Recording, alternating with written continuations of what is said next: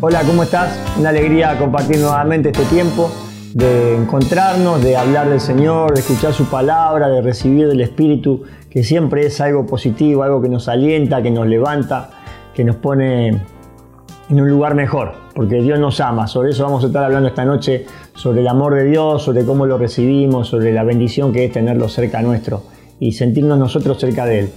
Quiero recordarte porque viste que tenemos, gracias a Dios, un tiempo nuevo donde la situación parece que, se, mejoró, Estamos, se están abriendo todas las actividades, así que en cualquier momento vamos a estar eh, volviendo a reunirnos para alabar al Señor eh, en forma presencial, donde podamos decir realmente que nos reunimos eh, unos con otros y no estar ahí saltándonos la reunión a través de, las vías este, informáticas y de la web. Recordarte también que este 8 de octubre eh, hay un encuentro de mujeres en la casa de retiro de Roldán de 15 a 19 y después que las chicas se reúnen está el grupo de oración esta vez el viernes aprovechando el salón que es grande que nos permite estar este, en un lugar cómodo.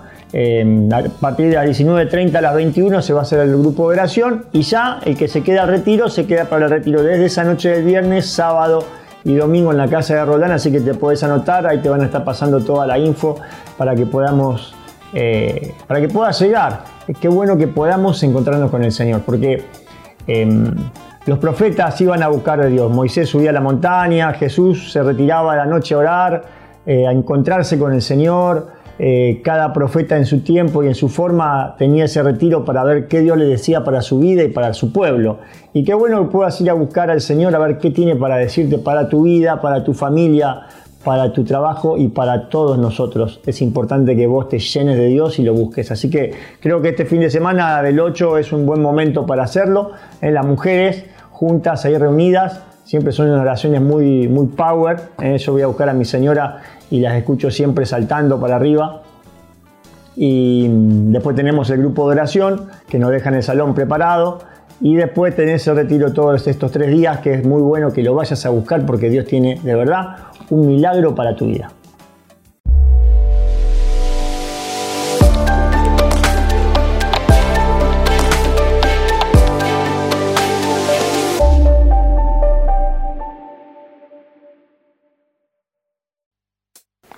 Hola, ¿cómo estás? Vamos a, vamos a compartir juntos este tiempo.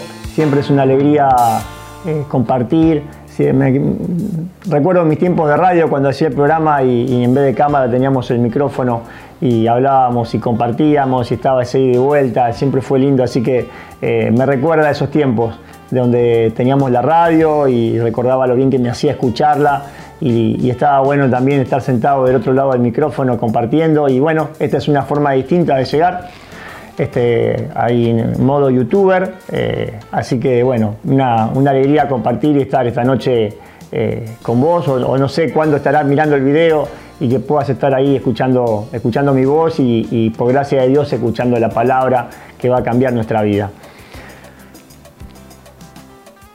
Viste que Dios, Dios nos eligió. Una de las cosas que a mí me impactaron cuando empecé el camino del Señor, una de las prédicas que me dieron, era que Dios elegía a los suyos. No era que uno lo elegía a Dios, sino que Dios te elegía. Y leyendo la palabra vemos eso, ¿no? Que Dios eligió a los doce y la forma en que los fue llamando los eligió. Y Dios te está eligiendo a vos en este momento. Dios no elige perfectos, no elige, eh, no elige gente que no se equivoca, no elige gente que no peca, sino que normalmente elige gente como vos y como yo, que pecamos, que nos equivocamos y nos saca de lugares complicados. Y y después sí, una vez que decidimos seguirlo al Señor, Dios nos va trabajando, nos acomoda, nos hace crecer eh, y nos va acomodando nuestra vida. Em, en este, esto está claro en Juan 15 del 1 al 16, si lo lees ahí en el capítulo 16.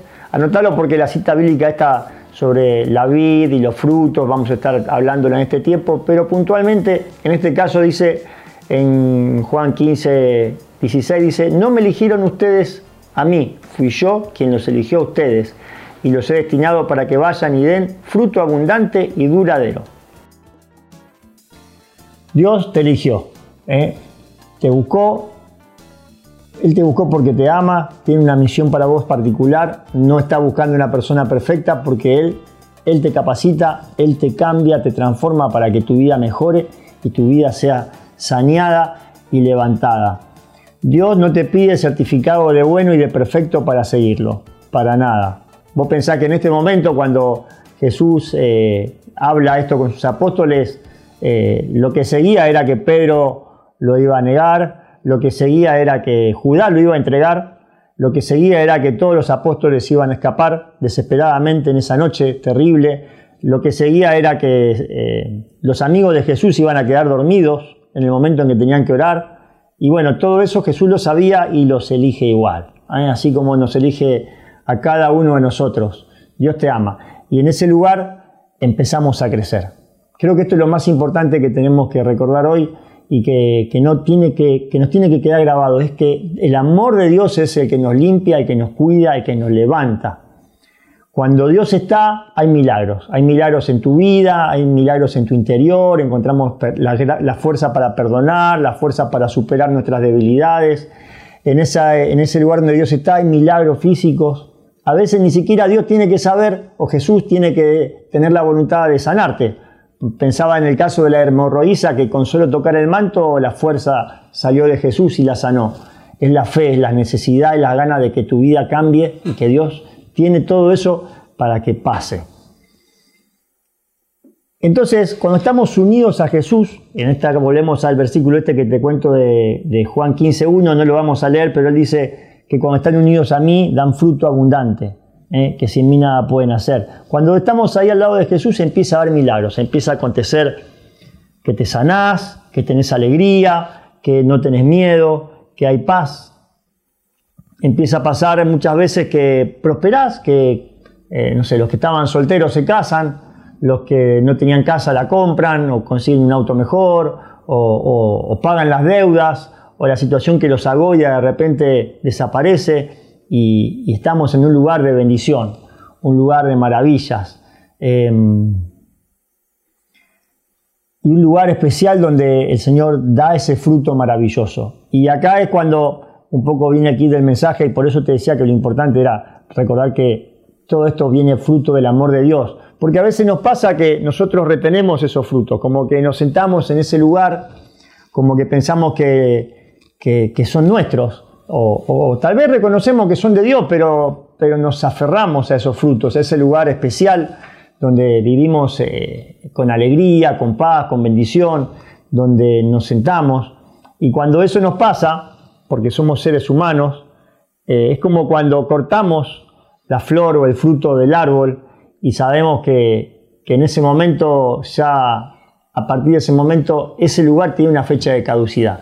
Ese milagro, ese lugar que tenemos guardado se empieza a jar, eh, se empieza a arruinar. Como cuando le regalás flores a tu esposa, sabes que por más hermosas que sean, las pones en el florero y, y se van a empezar a, a arruinar antes o después, apenas las cortás ya su fecha está puesta. No sabemos cuándo, depende de la flor, depende del cuidado, depende del florero, depende de lo que le pongas al agua. Bueno, hay varios trucos que no conozco todos, pero hacen que la flor dure un poco más, pero antes o después se va a terminar.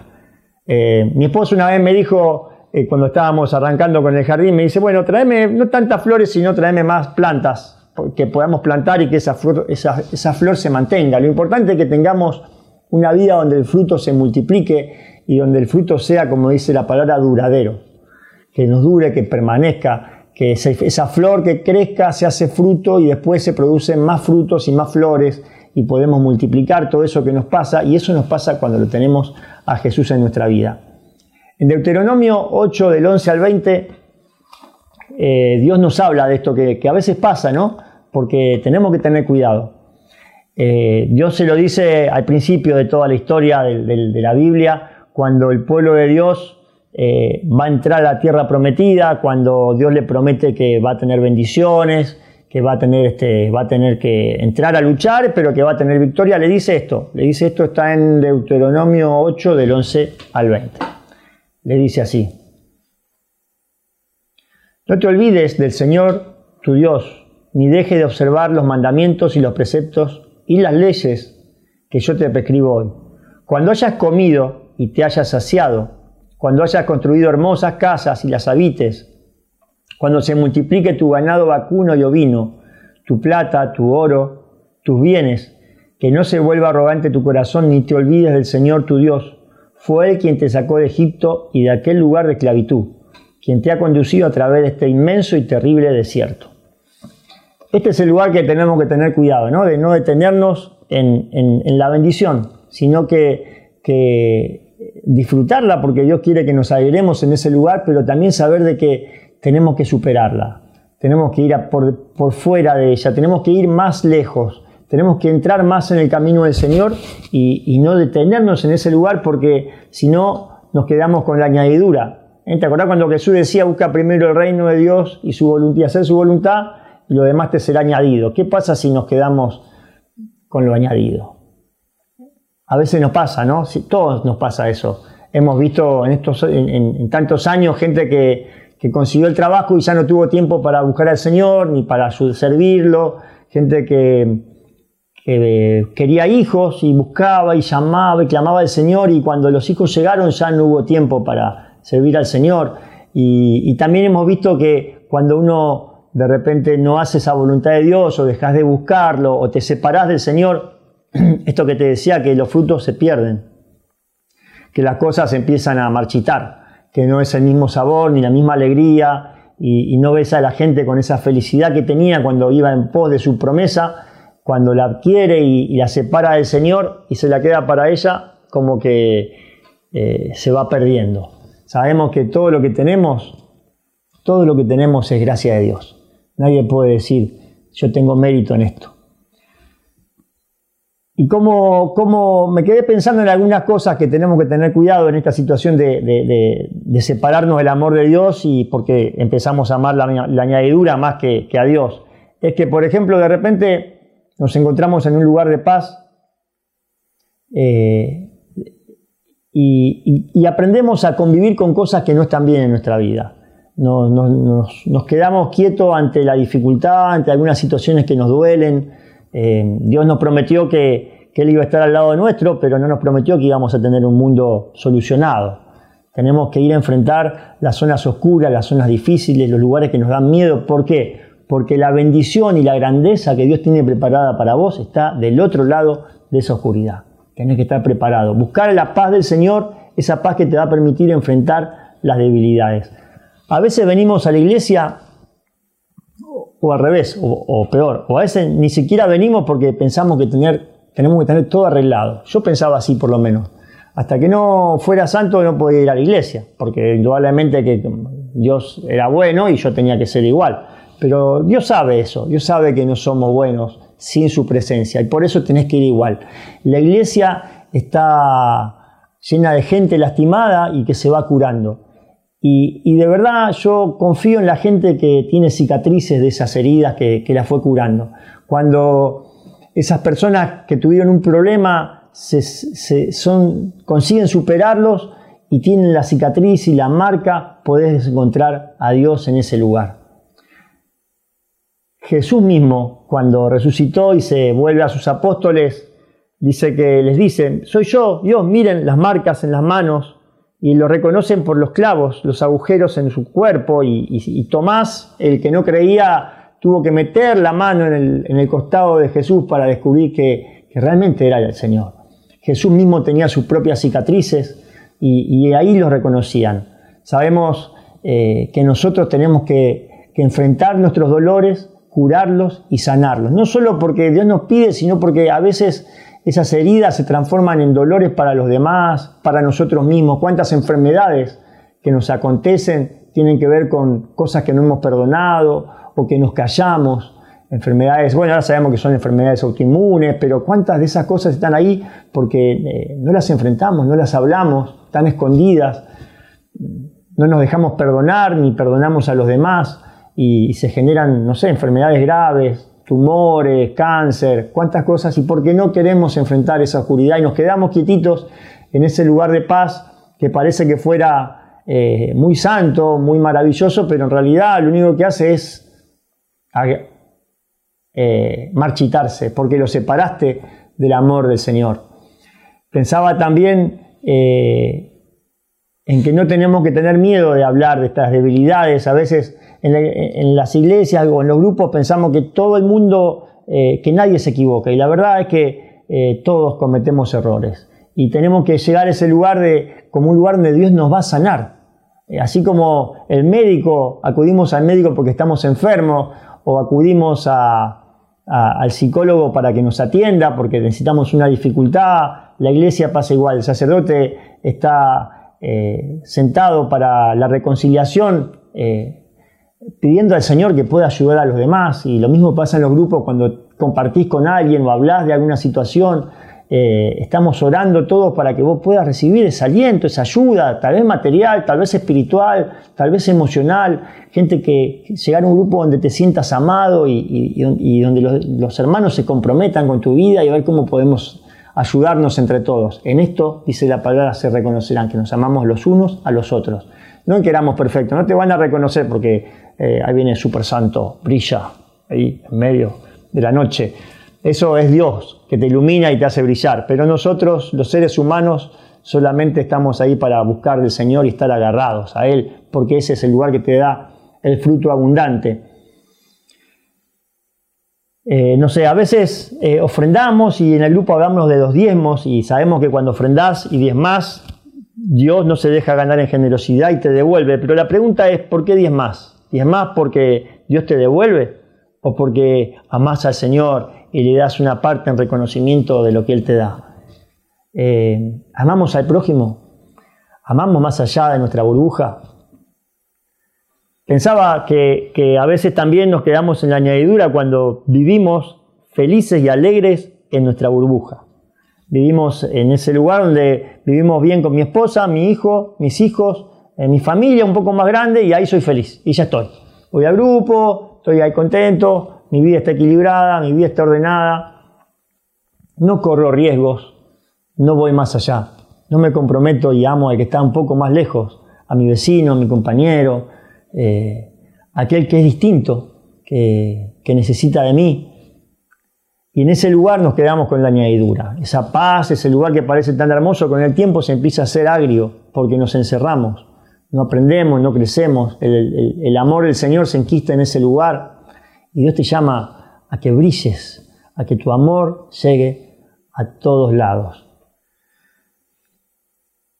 Dios nos ama y, necesita que, nosotros llevemos su amor al resto de las naciones. Eh, este tema de amar y de dar y de enfrentar las dificultades es parte del plan de Dios para nuestra vida. Dios no te pide que sepas el sumum de la teología, que puedas dar clase, que puedas hablar, de citar la palabra. Dios te pide que ames y que seas testimonio. Que seas testimonio, ¿qué quiere decir? Eh, la Biblia usa la palabra ser testigos hasta el fin del mundo. Testigo es el que cuenta lo que le pasó. Eso es un testigo. Un testigo es el que dice, yo estaba así y Dios hizo esto en mi vida. El resto lo hace el Espíritu Santo. Nadie, eh, nadie por sí mismo puede convencer al otro de que se encuentre con el Señor, sino que es una gracia que fluye. Pero sí estamos llamados a dar testimonio de esto que Dios hace en nuestra vida. Para eso tenemos que ser humildes y sencillos y saber que es el amor de Dios el que fluye en nosotros. Y la pregunta es, ¿reconocemos que todo esto bueno que tenemos es una gracia de Dios? O tal vez nos agarramos algunos pedacitos para nosotros. Pablo, eh, San Pablo siempre em, cuando habla de, las gracias que tenía, él dice que me gloriaré en mi debilidad, porque en ese lugar eh, Dios se hace fuerte. Y Pablo tenía muchas cosas para gloriarse, pero él reconoce que ese lugar donde tenía su debilidad, su oscuridad, su cicatriz, ese lugar donde lo, obligaba a, buscar del Señor, esa era su fortaleza, porque necesitaba estar agarrado de Dios, porque se sostenía en ese lugar. ¿Cómo están tus debilidades? ¿Están en ese lugar para crecer, para madurar, o están escondidas? ¿O están tapadas? ¿O están en ese lugar donde todo parece que brilla hacia afuera y, de repente adentro hay tristeza, hay dolor, hay angustia, abatimiento. Tal vez en tu casa eh, estás acostumbrado a decir que sí y estás disconforme y, no te animás a, cambiar, a hablar, a mostrarte verdaderamente como sos, los dones que tenés, los lugares nuevos, qué lugares en tu vida están preparados para recibir la bendición del Señor. Dios es un Dios de cambio, un Dios de amor Esto que te decía de que todo esto que nos está pasando, que tal vez sientas, que tal vez nos detiene, em, este es un tiempo donde de repente ahora eh, tendremos que empezar a abrir nuestras vidas, viste que ahora que parece que todo se va a abrir, como que siempre da un poquito de miedo, como que nos acostumbramos a estar acobachados, a tener una rutina encerrada, a estar tranquilos. Eh, eh, y ahora como todo eso vuelve a cambiar otra vez y tenemos que volver a salir y a enfrentar los miedos y, empezar a vivir, porque la vida tiene que ver con eso. Cuando nuestros hijos de pequeños llegan a adolescentes y empiezan a ser jóvenes, eh, tienen que salir de su casa. Ya no nos sirve que nosotros le hagamos las cosas por ellos, sino que tenemos que alentarlos a que ellos comiencen a caminar, tengan sus experiencias, sus alegrías, sus caídas, sus levantadas, y las cosas que los hacen madurar, sí tenemos que tener esto, saber que siempre estamos al lado de ellos. Y Dios siempre está al lado tuyo. Está preparado para que vos te levantes y tengas un fruto abundante agarrado de su vida y de la, de la vida de cada uno de nosotros. Así que bueno, te aliento, te aliento a que eh, te arriesgues en el Señor, a que seas libre. Ayer leía una frase de, de Francisco que decía que no tenemos que tener miedo de ser libres en el Señor. No te ates a nada que no sea el Señor. Que estés preparado para soltar todo lo que tengas en tu mano. No podemos volar agarrado de las cosas. Para volar en el Espíritu, con ese Espíritu que te lleva a donde Él quiere, para vivir las aventuras maravillosas que Dios tiene pensado para tu vida, tenés que ser liviano. Levantar alas y volar. Soltar todo lo que te ata, eh, las zonas oscuras, enfrentarlas, superalas, porque Dios está del otro lado para darte la tierra prometida. Vamos a hacer una oración. Dios te pido que, que podamos sentir tu amor profundamente, que podamos tener la alegría de sabernos reconocidos, acogidos, protegidos en tus manos y que podamos tener la fuerza de soltar toda añadidura, de que el fruto que nos demos y que, y que demos a través tuyo pueda ser para los demás y que nosotros podamos fluir en el amor, en la gracia, porque eh, grandes cosas pasan en nuestra vida cuando soltamos la añadidura y buscamos el reino de Dios y su justicia. Dios te bendiga, te aliento en este tiempo a que, bueno, que puedas llegar a los grupos, a que puedas llegar a, a, este encuentro del 8 de octubre y los que se van a venir después, a que busques del Señor, porque nada hay más maravilloso que estar al lado del Señor y recibir sus bendiciones. Dios te bendiga.